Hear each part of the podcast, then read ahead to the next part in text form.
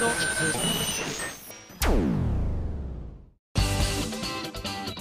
あさみのシンガーソングゲーマー。皆さんこんにちは。今井あさみの SSG 今回で345回目ということで。345の回でございます。さあ前回ね大発表されて皆さんがどのように受け止めてくださったのかが私にはさっぱりまだわからない世界線なんですけれどもそうなんです、えー、年内配信でウェブラジオとしてはあと2回で、えー、一度 SSG が形を終えてまた新たな SSG として生まれ変わるということで詳しいねタイトルやなんかはまだ私も分かってはいないのですが一体どんな風になっているのでしょうか。つい先日今後のどういう流れになるのかみたいなね打ち合わせなんかも少しだけさせていただいたんですがあの動画になる分今までできなかったことなんかもねちょっとできそうだなっていう感じにもなっておりますし、えー、もちろんねあのニコニコさんで配信ということなので有料部分みたいなのも出てくるそうなんですが私的にはですねまだその企画が通るかは分かんないんですが今の今出ている企画がもし通ったとするならばするならば最高に私としては嬉しい企画ですね。通るかなでも結構ハードルが高いんだよなただどういう形になるにせよ私はですねそちらも全力で取り組んでいきたいと思っておりますので、えー、ちょっとね今まであのそれこそ iTune とかで聞けてたよなんていう方とかも見方が変わってしまうとは思うんですがぜひこれからも新生 SSG をですねめでていただければと思いますし今までの放送もしばらくは残るのかな？ずっとかな？わかんないかな？少なくともえしばらくは残るということなので、まあ、あのこの形式が懐かしいななんて方はまた第1回から聞き直していただければ毎週1個聞けばね56年かかりますから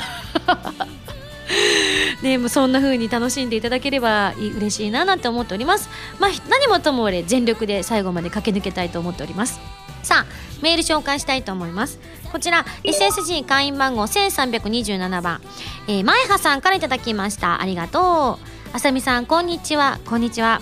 先週と今週東海議 TV そして電人ゲッチャーセガネットワークスファンファン感謝祭2015バンナム TV などなどこんなに短い間隔であさみさんを映像で見られることもそうそうないのではないかというぐらいとても多くニコ生に出られていましたね。そうなんですよ。あの私も本当にびっくりしたんですけれどもでも一番びっくりしていたのはうちのマネージャーでどうしようどうしようニコ生ばっかだどうしようってねあのもう言ってたんですがもう途中からもうお互い諦めましたね。もう来たっていうことはこれが運命なのだということで受け止めようということでねたくさんの作品がちょうどねあの私が関わっている作品がこういった形でピックアップしていただけるっていうのがたまたま重なったということでいや人生こういう風になるんだなって思ったのが、まあ、個人的には私の代表作の一つとね言われている、えー、シュタインズゲートと、えー、アイドルマスターの私がとても頑張っている回がまさかの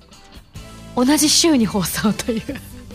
これが運命の選択かヘルプサイコングルーなんてね自分で突っ込みながらテレビを見ていたんですがすごかったですよね。それこそ、えー、千早会と呼ばれている20話アイドルマスター20話の放送と、えー、こちら MX さんの方だったかな？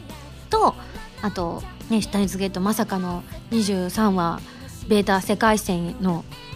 こう導入部分というのが流れたということで本当私もワクワクドキドキしました。であのセガネットワークスファン感謝祭の方もですねあのー、割と超ロング放送がされておりましてですね、えー私も一体どんな風になるのやらとドキドキしていたんですけれどもライブの方も無事終わりましたしなんといってもねあの上手なプレイヤーの方々のプレイを間近で見ることができてとっても楽しい1週間だったななんて思っております。まあ実はですねその後も結構ですね、えー、年末に向けて わりかしねまだまだニコ生に出るんですよ。ずっと出てなかったのにね。今年全然出てなかったのに。そういう風に世界線は収束していくんでしょうね。うん面白いなーなんて思いました。はい。そんな中バンナム TV さんの方で、えー、こちらのねこの番組 SSG でもご紹介させていただきました。シンデレラのですねデレステがですね、えー、今回私プレイしたんですが生放送中でスターのマスタークリアおめでとうございますとありがとうございます。ねあのこの番組でご紹介した時にはあかんって後でねそらそらと大反省したんですがついついあの普段やっているそのまんまを皆さんにお見せした結果あの一番の売りでもある 3D をオフってお届けするというね低たらくだったんですけれども 本当あれ大反省でしたね。今回はねあの 3D をちゃんとオンにしてスターを私 3D でやるの初めてだったんですけどあんな風にねもうこう花びらがですね花びらじゃない紙吹雪がふわーってなってくるのをねあの分けながらやるのもなかなか難しかったんですがなんとかこうクリアすることができてこの番組でご紹介していたからこそあのそのためにもこう番組で紹介するってなって本当にあのこれはちゃんとゲームをね皆さんにご紹介せねばと思ってスキルを磨いた結果それが今回のねマスタークリアにつながったと思うのでえこの番組で事前にご紹介できててよかったなと思いました。まだそのねあのそらそらとやった動画見てないよなんて方はぜひ見ていただきたいななんて思っておりますが。はい。いつもと違う環境でクリアできるのがすごいと思いました。ありがとうございます。これは本当にね声を大にして言いたいです。自分のね携帯じゃない環境でやるのがどれだけ難しいことか。あのー、おそらく私が普段使ってるのは 6S なんですけど 6S を使ってるんですが今回のは違う機種だったっぽくてちょっと私も詳しくはわからないんですけれどもなのでそういう差もあったのかななんて思いつついやよかったよかった。皆さんにねこうがっかりさせずに済んだなと思ってこれからもゲームの腕を今後はね SSG も生放送の時もあるし動画になっていくっていうのでえー、まあ今までも動画だったんですけれどもこうラジオとリンクした動画になっていくっていうのもあって自分のスキルをもっと磨いていかないとなかなかこう皆さんに作品の良さだったりとかその作品のねこうポイントだったりとかっていうのもきちんとご紹介していかなきゃいけないためにも私のスキルを上げていこうと誓ったこのね何日間でございました。さあさあそんなわけでですねこの後なんですけれども下着がねついにもう発売されてしばらく経っております。もう皆さんクリアされている方も増えたと思いますが一周だけではわからないいろいろなギミックなんかもあるようなので、えー、たくさんねプレイしていただきたいななんて思っているんですが、えー、今日は手元に私の世界線でいくと、えー、ファミ通さんの最新号が手元にあってそこにはなんと、えー、ふけさんが書き下ろしで描いてくださった素晴らしいイラストの入ったファミ通が手元にあるのでそちらをねちょっとチラチラ見ながらふつおたのコーナーをお届けしていきたいと思っております。そんなこんなで次のコーナー行ってみたいと思います。どうぞ。カルト M! このコーナーはリスナーさんから出題される今休みに関するカルトな問題を今休み自身が答えていくというコーナーです。カルト M レベル1ハンドルネームゼブラさんからの問題です。ミンゴスの好きな鍋の締めは最近は締めない。カルト M レベル2ハンドルネームおのっちさんからの問題です。今井さんの人格が機械にインストールされましたどんなところで活躍すると思いますか？独居老人と喋る。カルト M レベル3ハンドルネームくまこさんからの問題です。ミンゴスが好きなフィギュアスケートのエレメンツは？全部。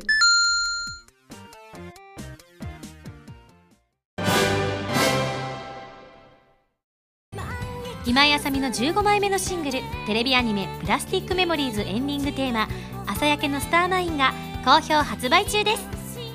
アニメ版は動画工房書き下ろしジャケットに加えプラスティックメモリーズノンテロップのオープニングエンディングが収録です。そしてアイラと司のプラスティックメモリーズオリジナルミニドラマも収録しています。DVD 付き版通常版もよろしくお願いします。今井あさみの16枚目のシングル「バビロンビフォーザデイブレイクが好評発売中です。新曲「バビロン」のほか任天堂 3DS 版コープスパーティーブラッドカバーリピーティッドフィアーオープニング曲「シャングリラ2015バージョン」SSG のミュージックパズルで制作している「ディープオブフェイスが収録されています。皆さんぜひ聴いてみてくださいね。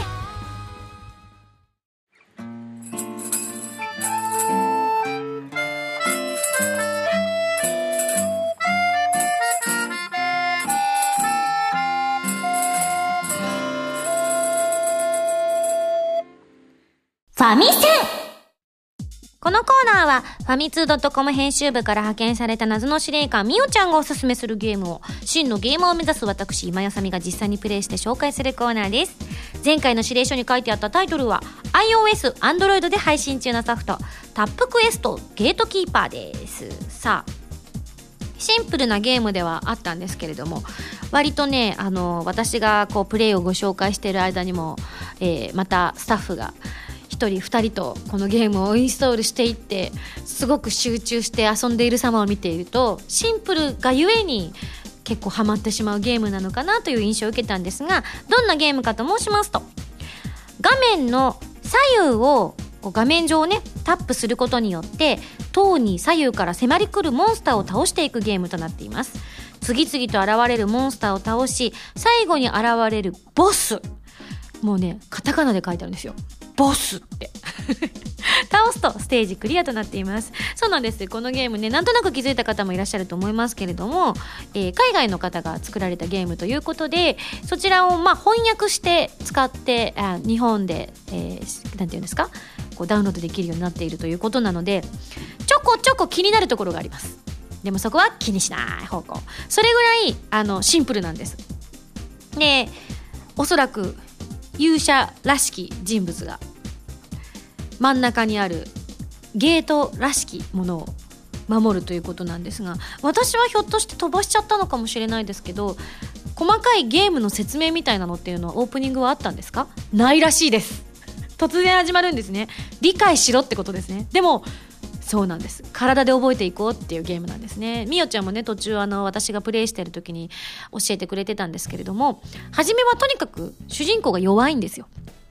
なので、真ん中にタワーがドーンとあって、なんか真ん中に真ん中に人がいるんですけれども、その人もただ見ているだけで、ひたすら左右からね、水色の、いわゆるぐにゃぐにゃしたスライム的なものが左右から襲ってくるんですけれども、それを叩くんですが、奴らですら結構強いっていうね、一番最初は。ただ、ちょっとずつ倒していくとどんどんコインを落としてくれてそれを貯めていくとレベルアップが簡単にすることができるしその英雄様勇者ですね。英雄をレベルアップするのもそうですしそのタワー自体が真ん中の上の方にですねこうキラキラ光る球体のものが現れるんですがそれがレベルアップするとこうゲットすることができるとなんと手助けをしてくれるしなんなら小さな妖精さんも現れて彼女もおそらく彼女と思われるものもレベルを上げることができるんですね。ちなみに今みおちゃんはですね英雄がレベル18タワーがレベル15妖精さんがレベル11というところまでまあ私がねあのタワーをガンガン上げたっていうのでお金も使いまくったんですがただ1回プレイすると全部お金を使い切ったにもかかわらず 11.82K まで増えてるんですよ。ということは K ということは1000だからえー、っとこれは11万8200コインってことですかね。それともよし深く考えるのはやめよう。そのぐらい軽いお気持ちでどうぞ。あんなんかあよくわかんないなって時にはもうそのまま受け入れればいいと思います。でどうも私もやってみて気づいたんですけれども宝箱も順当にレベルアップしてるっぽいですね。私がさっき見た時には650コインぐらいだったのが 2.25K になってるんでこれすごいやつ出るんじゃないですかね。ちょっと宝箱開けちゃっていいですか？じゃあみおちゃんの機械をね使ってちょっと開けてみたいと思います。宝箱開けます。イエイ。何が出てくるかな？ブーン。お！謎の箱からえっ、ー、とおおすごいの出たよ。今まで声優の違った。違った。戦士の帽子をかぶってたんですが声優の帽子ってなんだよ。喋ってくれんのか？みたいな。今までえ英雄ダメージがプラス11だったりクリティカル率がプラス4だったのがなんとこれなんて呼ぶんだろう。板金兜かな？板金兜でいいのかな？要するに鉄仮面みたいなやつ。これなんとダメージがプラス27英雄クリティカル率プラス7にパワーアップしてます。出ましたね。やっぱこれちょっとで余裕が出てきたらコイン貯めていい宝箱を探した方がいいのかもしれないですね。はい、そんな感じでどんどん、えー、スキルもレベルアップをコインですることができるということなので、まあ、どこかを重点的にレベルアップするもよし全体的にレベルアップしていくもよしってやっていくと今までクリアできなかった面なんかやボスなんかもどんどんでっかいのが出てきているようなので私はね動画では2面までしかできなかったんですがみおちゃんが3面まで進んでいるということで少し見せていただいたんですがまあまあ最初のに比べると随分と派手なあの画面になっているので結構もっともっと忙しくなるので、はい、あのそういったところまで行くとやっぱり英雄さんのレベルを上げていったりするのがいいのかもしれないですね。えー、ちなみにメテオの召喚などもできるようになるらしいです一体どういうねあのものなのかっていうのはぜひ皆さん実際にこれ、えー、基本は無料で遊べるゲームなので、えー、遊んでみていただくといいのかななんて思いましたちなみに課金のジェムっていうのもあるんですけれどもまああのそちらを使うもよし無料のまま遊んでいただくもよし。ちなみにもうしばらくは無料で十分楽しめちゃうということなので、えー、本当にクロートの方にならない限りは無料でガンガン遊んでみてこうね楽しんでいただくのがいいんじゃないでしょうか。はいというわけで。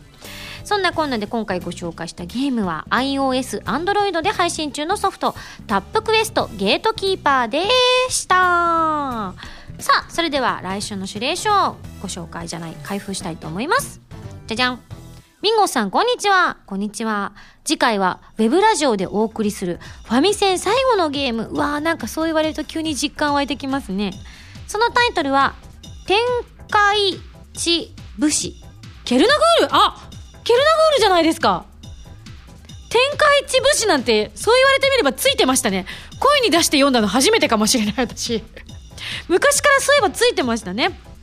SSG 第1回でミンゴスさんが思い出のゲームとして挙げていたタイトルですよね。それでは頑張ってね謎の司令官みおちゃんよりということで。ということはマジでファミセンのコーナーがマジでファミコンのゲームを紹介するということでよろしいでしょうか？ね最近はだいぶあの違うゲームを紹介することも時代とともに増えましたけれどもファミコンのゲームをご紹介します。えー、天下一武士ケルナグールに大決定。以上、ファミセンのコーナーでした。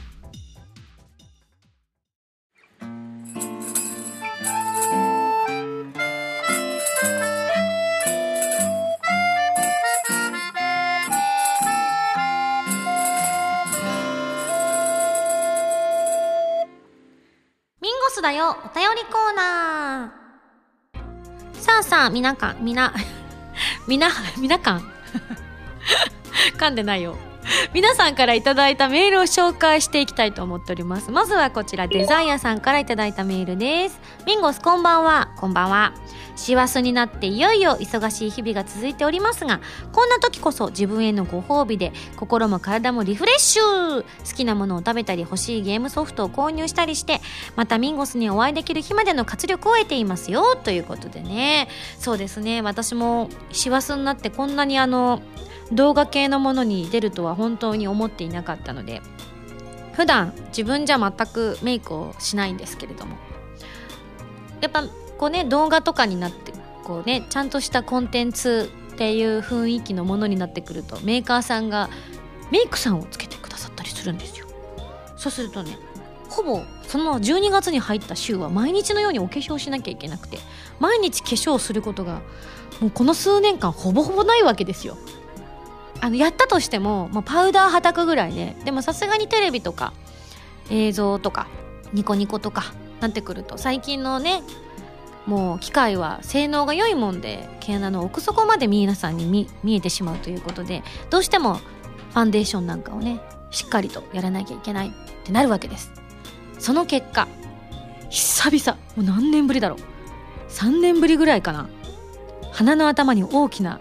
ニキビ的なものができました。触るとこもってしてて。痛いんですよ。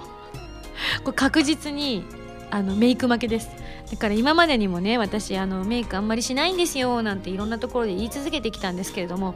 こうなるからなんですね。なんか久々に思い出しました。そうだったそうだった。だから私がすっぴんでうろうろするには理由があったんですよ。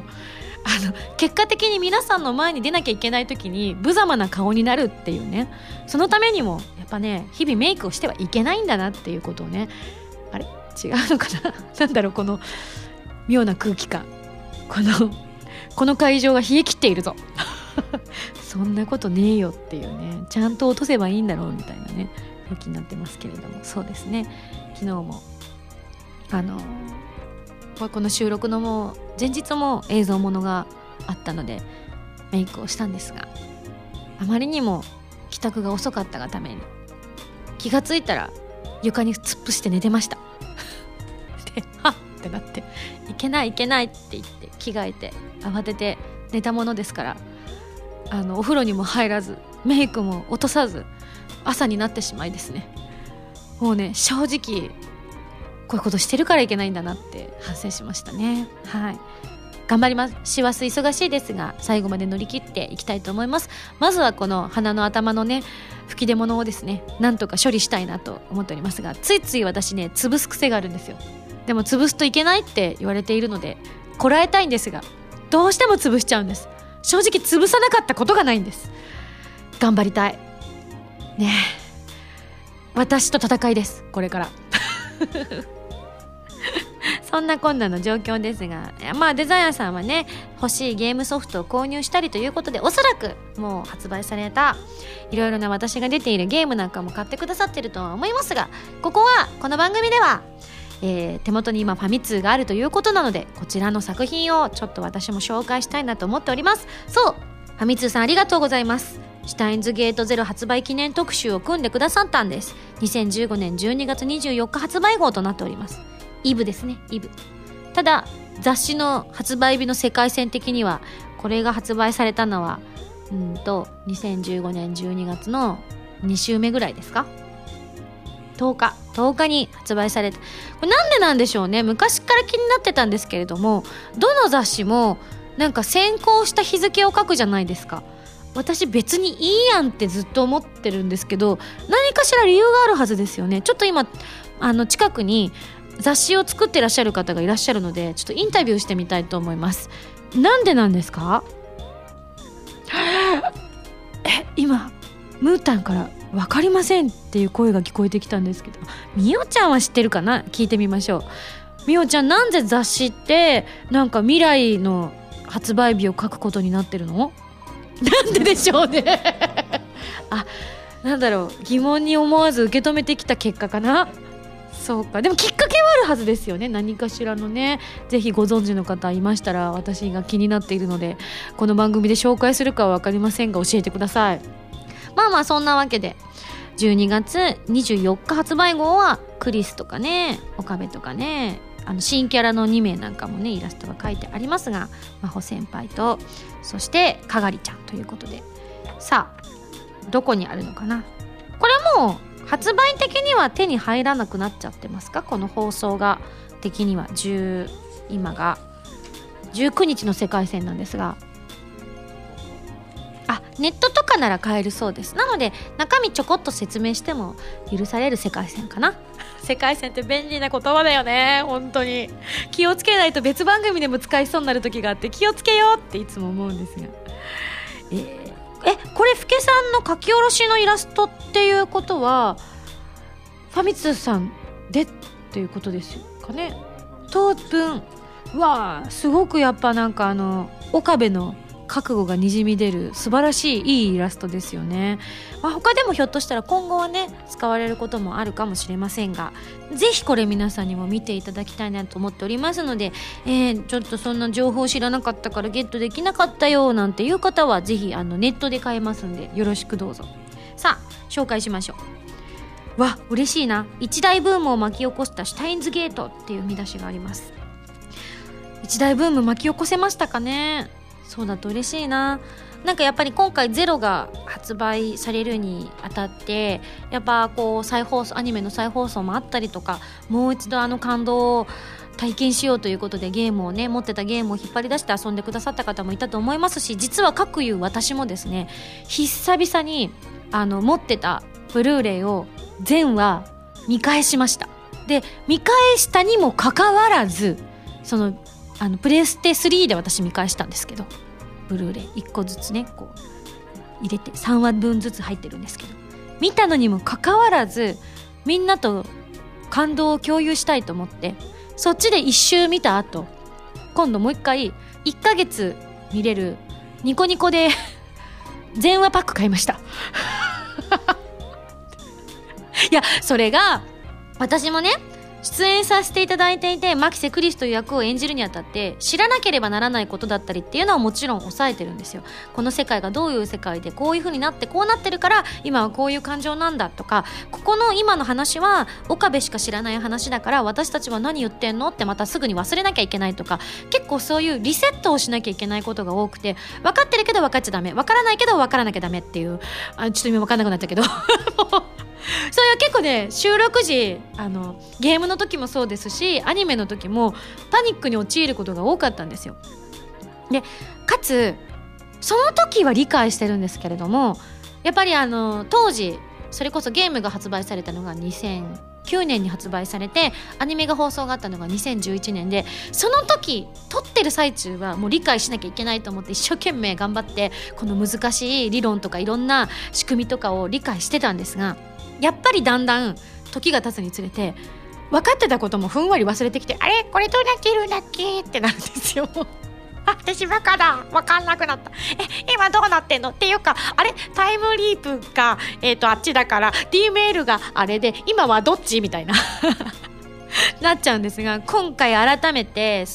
全部そのアニメを見返したことによってゲームは今回ねあの限定版の方にはなんと驚きのプレステ4を買っても3を買ってもビータを買ってもあのプレステ4で遊べる初代シュタインズゲートのプロダクトコードがついてくるというとんでもない太っ腹企画があるのでそっちでちょっとやり直そうかなって思ってるのでゲームはまだやってないんですがアニメを何度も見返してこの数週間の間に。で今まで私やってなかったんですけど相関図作ったんですよ。あのもっと深く理解しようと思ってこう最初はクリスが最初に死んじゃう世界、まあ、いわゆるベータ世界線と言われている世界があってそれをなんチャート式みたいな感じでここでまずこう D メールを送ると分岐してこうなる。こっちに行くとここで分岐してこうなるっていうのを全部表に作ってでかつ全部最後まで行った後にあのまあいわゆるこう世界を遡っていくことになるんですがその遡っていたのはまた別で表を作ってですね全部書き込んでって日付も全部書き込んでってまあ大体なんですけど大体8月の 10, 10日頃11日頃13日頃みたいな感じ昼頃とかいうぐらいにはあるんですけれども、まあ、そこが私の雑把なとこなんですが全部それをやってみると今まで私が理解できてると思ってたところもあここは私細部にわたってまで理解しきれてなかったな。なぜかといえばここはクリスは忘れなきゃいけない部分だと思っているからだみたいなとこも全部見えてすっごいあのシュタインズゲートの世界をまた改めて深く知ることができた。2015年だったなと思います。ここからまだ私の世界線では発売前の今収録をしているので、えー、発売したらですねあのそれこそ岡部倫太郎役の宮野くんが言ってたんですけれどもあの私が能天気にねアマデウスになってるもんですからほんとねゲームをやっていただくと分かるんですがアマデウス・クリスはですね仕方ないんです。だって岡部と出会う前のクリスのもとに機械化してるのでその時の感情をこう表現してくるわけですよやっぱりその後頭のいい AI なのでどんどん学習はしていくんですけれども最初はやっぱり当時のクリスを元に作っているのであの皆さん思い出していただきたいんですけれどもなんでクリスが最初にまず岡部に対してやたらと冷たかったのかっていうのをちょっと思い起こしてほしいなと思うんですが初めての出会いがやっぱり変態だったからなんですよね 岡部が。どの世界線にしてもベータ世界線にしてもアルファ世界線にしてもねあの突然見ず知らずの男性が名前を呼び捨てにしてきたりとか意味のわからないことを言って立ち去っていって何なんだこいつみたいな。あのベータ世界線ではお父さんの邪魔をする意味のわからないやつっていう感じだし、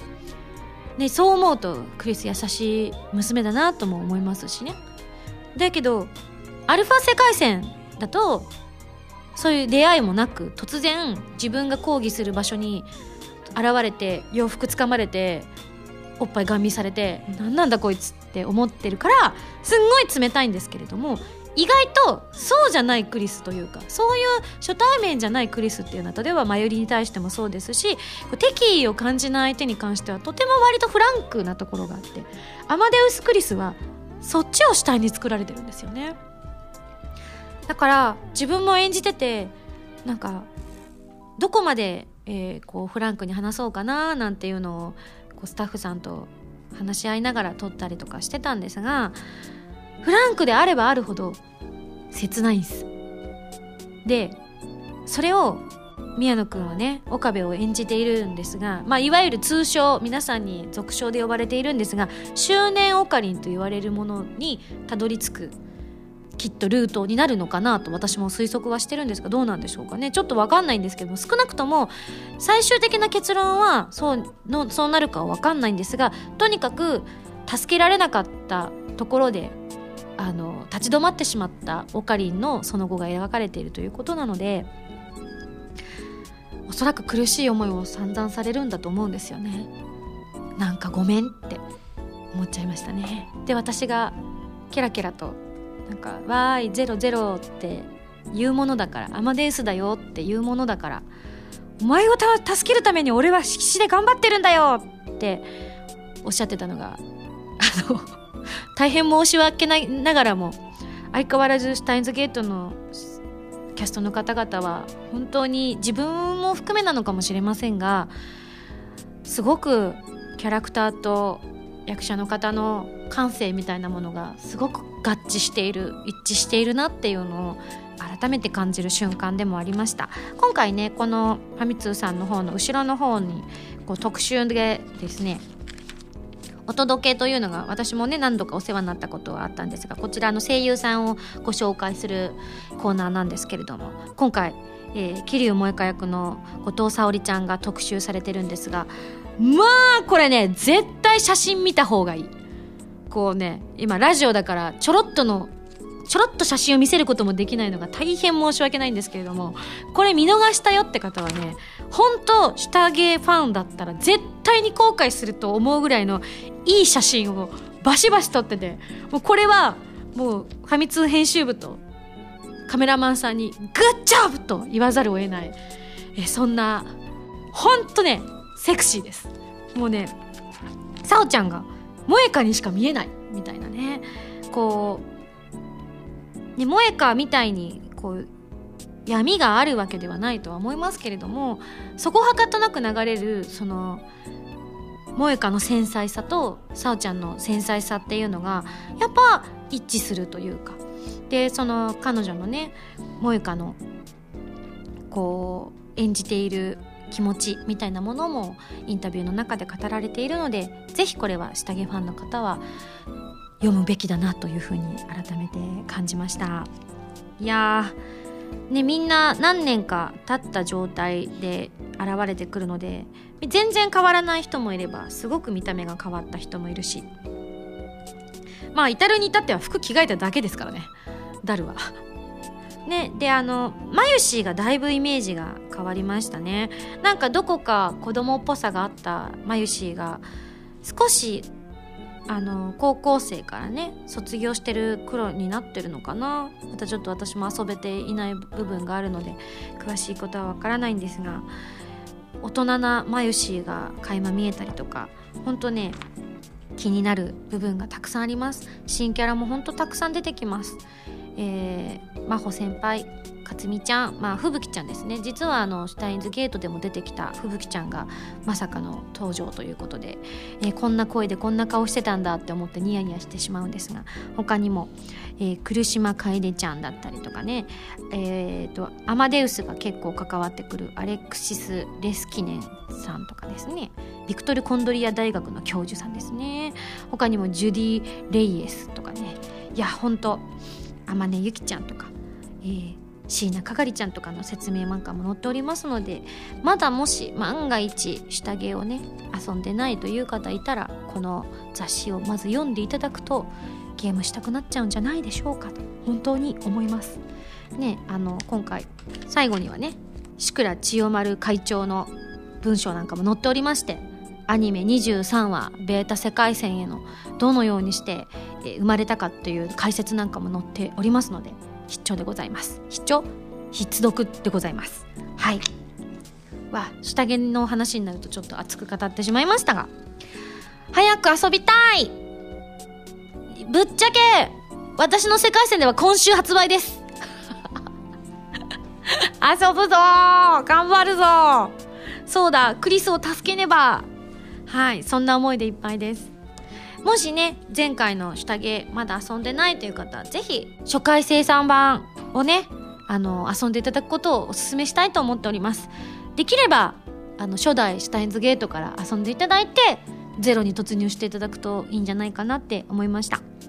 さあじゃあ普通歌の紹介のコーナーなので普通歌もちょろっと読みたいと思いますよ。ハンドルネームサイさんです。ありがとう。あさみさんこんばんは。こんばんは。感想がちょっと遅くなりましたが、11月のアコースティックライブ参加しました。ありがとう。私は最初の曲のアクアマリンで涙目になり、花の咲く場所のアカペラではもうボロ泣きしてしまいました。ありがとう。ライブ中にも無理やりにでも来てよかったと、本当によかったとすごく思いました。いつも素敵なライブありがとうございます。今回の思い出もまた大切にしたいと思います。PS ライブに参加できなかった人たちも含めみんなで作ったんです。ミンゴス気に入ってくれたら幸いです。ということで実はサイさんはですねあの韓国の方ということでこれ実は私もいつもあのスタッフさんがね写真を撮ってくださるので見てるんですけれどもあのフラスタいつも皆様ありがとうございます。フラワースタンド。これねあのサイさんを含めですね、えー、韓国のプラス A 一同さんということで、えー、いただいた写真が載ってるんですがチョビさんサイさんカイレンさん、えー、これはトゥトゥプさんでいいのかしら。えー、パスクさん、カメさん、月熊さんという連名でとっても可愛らしいイラストを添えてですね送ってくださっております。ありがとうございます。他にもたくさんねあのいつも見ているんですけれどもあのミンゴス見てくれてるのかななんて思ってらっしゃるかと思いますが全て毎回拝見させていただいておりますしなんならちょっとずつ花を抜き取ってあのスタッフで わーいと言ってお花を持ち帰ったりもしております。はいそんな感じでございますので本当いつもありがとうございます。ご紹介させていただきました。さあ続きましてこちら。リトルムーンさんからいただいたメールです。なんてことだ。バースデーライブ2015が、えー、PS ストアで販売しているではないか。あれれれれ？12月25日からの配信じゃなかったんですか？だって。こんな情報があったんですかね？もともと。なんだろうってスタッフが言ってるのでなんかの誤報だったんでしょうね。大変失礼いたしました。そうなんです。もうすでに配信中なんでございます。今年最後にこんな失敗をするなんてと思いながら速攻でポチリ。なんで前半後半で分かれて売ってるの？と思いながら 失礼しました。あの多分容量とかいろんな問題ですか、えー、とても楽しく拝見させていただきミンゴスの感情豊かな表現に聞き惚れてしまいました。と。でいつブルーレイディスク DVD の発売があるんでしょうかといただいたんですが今回はですねないんです。あの新しい試みということで本来ですね実は映像化の予定がなかったんですよ。あのーバースデーライブ2015はもうあのこうパッケージとして販売しないということが決まっておりましてまあこういったものはいろんな絡みがあったりとか会社の方針だったりとかいろんなものがあるので私たちの力ではどうにもできない部分もあったりもするんですがそんな時に私たちに手を差し伸べてくださったのがこのプレイステーションストアのスタッフの皆さんなんですよ。この方々があの手を差し伸べてくださらなかったら録画することもなかったですしなんなら定点カメラで終わらしてそんなことはない。なるほどね。ストーリーが分かるようにスイッチング映像は出してたのでさすがにあの撮ってはいましただそうです。ということはその後決まったりもしたんですかね。なんかちょっとその辺の詳しい大人の需要は分かんないんですけども少なくとも私が体感的に感じてるのは今回その、えダウンロード配信というプレイステーションのスタッフのソニー様の、えご助力がなかったら皆さんの手元にこの映像が行くこともなかったので本当に感謝しております。まああの正確に言うとですねあのアニメロさんでのレンタルは決まっていたそうなんですがあのダウンロードっていう形での配信というのはあのなんだろう皆さんがお家でがっつり見れるという形ではちょっと形なかったということなので本当にもうラッキーを通り越してははーと何か恩返しをせねばとね思うところではありますよね。ひょっとしたらこういうのも全てあの私たちがハイレゾをね率先して取り組んできたのがソニーさんもハイレゾのね普及にすごく力を入れてくださっていてそこからやっぱりこういろんなお話をする機会も増えたりもしていたのでひょっとしたらそういうご縁がこういう形につながったのかななんて思っているのでえちょっとねあのパッケージにならないんだと残念に思ってらっしゃる方もいるかもしれませんがなかった世界線があった世界線に変わったのですから、はい、ぜひあのポジティブに捉えていただければと思います。今後も、えー、こういう形であのコラボしていけたら嬉しいな、コラボっていう形なのか分かりませんが、ご協力いただけたらね、嬉しいなとも思っておりますし、またいずれパッケージができる、えー、世界線が来たら嬉しいなとも思っているのでまああの私は粛々とライブ活動に頑張っていきたいと思っておりますのでぜひねあのまあ、映像で見るのも楽しいですけれどもライブだとまた違った感覚が味わえるのでぜひ現地にも足を運んでくださると嬉しいなと思っております。と言いつつもまだライブが決まっていないんですがねぜひなるべく最近は世の中的にねあのいろんなイベントがたくさんある世の中になってきてしまっているので早く発表してほしいなと思ってくださっている方もいると思います。私もできる限りスタッフさんにあの、えー、こうせっついてですねなるべく早く発表できるように今後は努力していきたいと思っておりますので、えー、今やさみの活動なかなかねあのかゆいところに手が届かないところもあったりはしますが応援していただけると嬉しいなと思っております。はいそんなこんなで、えー、以上ミンゴスだよお便りコーナーでした。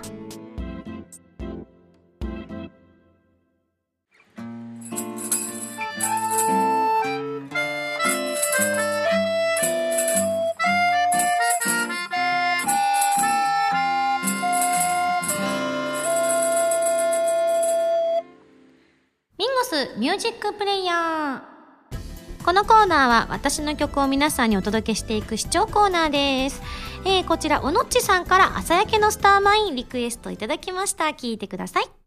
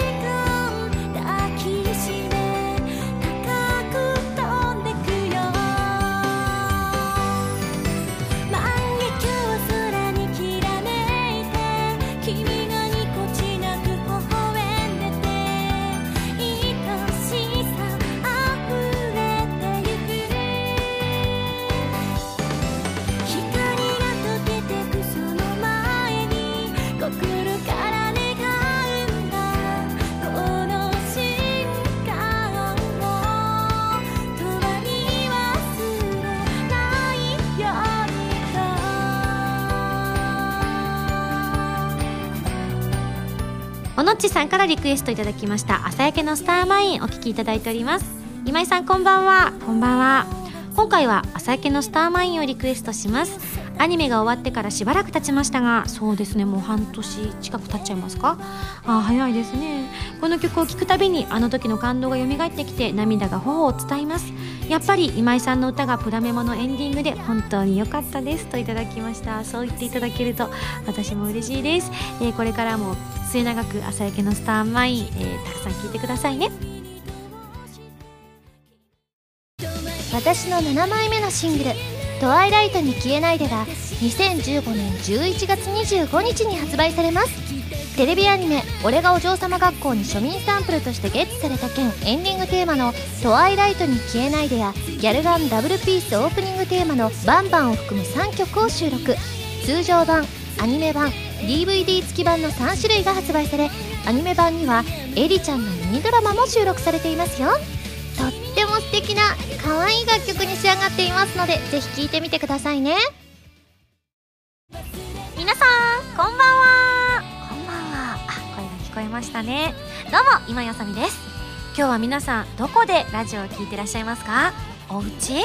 旅先？物販待機？なんちゃって、えー、この番組は歌とゲームをテーマにお送りしているウェブラジオ今井あさみの SSG です。ファミツー .com のほかポッドキャストや YouTube でも配信中です。みんなのライフスタイルに合わせてあなたに寄り添うラジオ今井あさみの SSG 毎週土曜日0時に更新中です。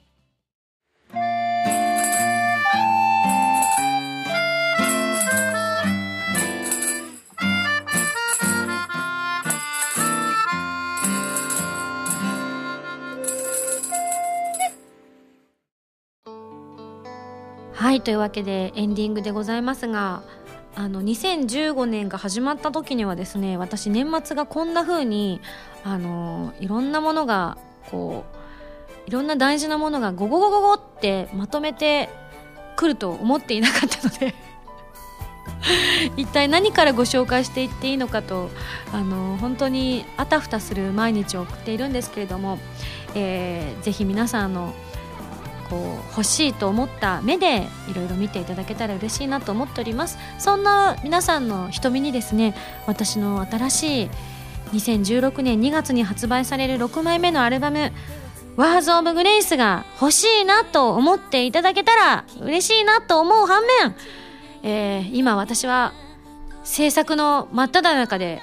果たして作れんのか歌詞書けんのかという瀬戸際で今あがいております。なんなら今週中に歌詞を上げてくれというプレッシャーと戦っております。もし私のが歌詞が書けない世界線に突入した場合は D メールを送って 自分が歌詞を書けると言うなと誰かに依頼をしろって言おうかなって思っておりますがちなみに日付も確定いたしました。2016年2月24日ということではい。あのねなかなかどうして。送りたい。D メール送りたい。って今最終的にはあのちゃんとかけてよかったっていう世界線に突入してほしいなと思っておりますが頑張ります。今週が山場なので作詞作りに励みたいと思います。ちなみにあの「ワーズ・オブ・グレイス」